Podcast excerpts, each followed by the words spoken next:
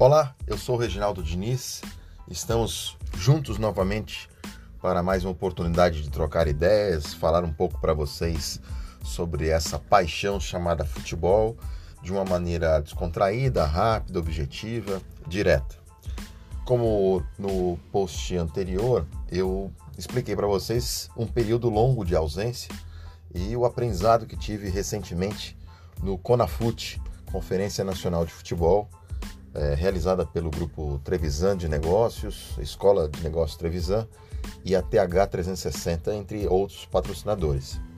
E também disse que semanalmente a gente publica um artigo no LinkedIn falando bastante sobre essa relação consumo, clubes de futebol, é, consumidor, a persona torcedor, que na verdade é um cliente.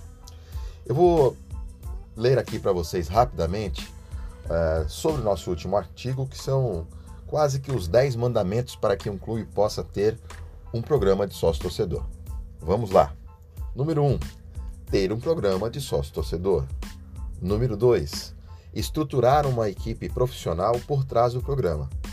Número 3. Conectar com novas tecnologias. 4. Criar planos distintos para os diferentes tipos de público. 5. Consolidar todas as informações do usuário. 6.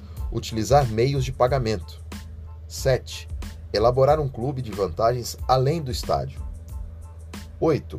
Proporcionar experiências exclusivas. 9. Gerar conteúdo exclusivo para sócios torcedores. E 10. Focar em fidelizar o consumidor. Na verdade, a ideia aqui é fazer um, uma introdução para um próximo artigo que nós vamos lançar no LinkedIn, é, explicando por que, que a aderência, a adesão no mundo todo e principalmente no Brasil, se a gente fizer uma relação direta com a quantidade de torcedores por clube, por clube o percentual de conversão é muito próximo ou inferior a 1%. A bem na verdade é que os programas existentes são todos eles focados apenas para a ocupação de estádio.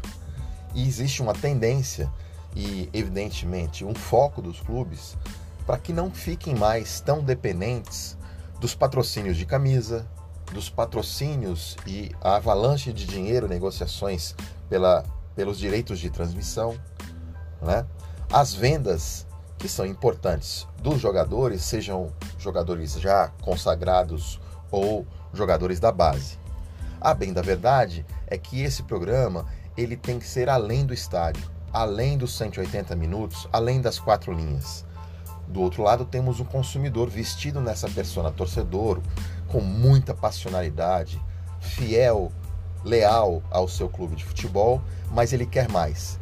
Ele quer um clube de vantagens seja aderente, que ele tenha condições reais de optar por aquele produto, pagar aquela mensalidade e ter vantagens exclusivas.